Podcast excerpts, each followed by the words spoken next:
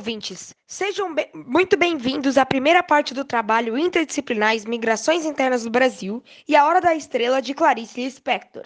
Eu sou Henrico Niemeyer e vou apresentar a todos vocês o assunto de hoje. Eu sou o Kaique de Souza. O tema que será apresentado nesse primeiro episódio é Condição da Vida dos Imigrantes. Eu sou André Aslange Biagione e hoje vou lhes apresentar sobre assuntos junto com Kaique de Souza e Henrico Niemeyer.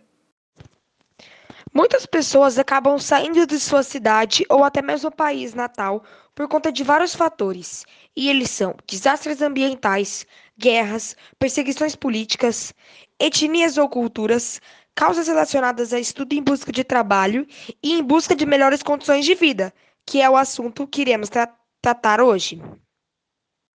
E quando migram, podem surgir problemas por não saberem e ou não terem os mesmos costumes que as pessoas da região. E isso acaba dificultando a, a vida dos migrantes, por não saberem ao certo como funciona aquel, aquela cidade ou país. Agora vamos falar um pouco sobre o, li o, livro A Hora de Estrela, escrito por Clarice Lispector em 1977, que virou filme em 1985, e o podcast de hoje se trata sobre o filme.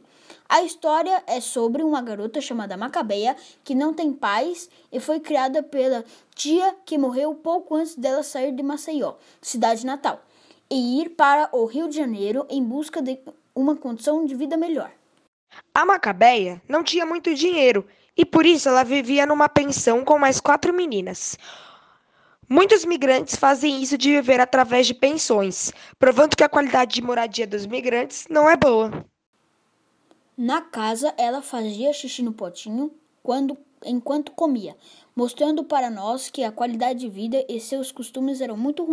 Ela trabalhava muito e ganhava salário mínimo, o que é o caso de muitos migrantes em todo o mundo, que ou recebem muito, muito pouco ou estão desempregados.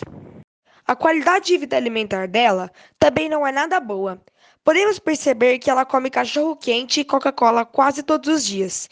Em um único dia que ela come em um banquete, ela passa mal. Isso acontece com a maioria dos migrantes. Uma qualidade alimentar horrível.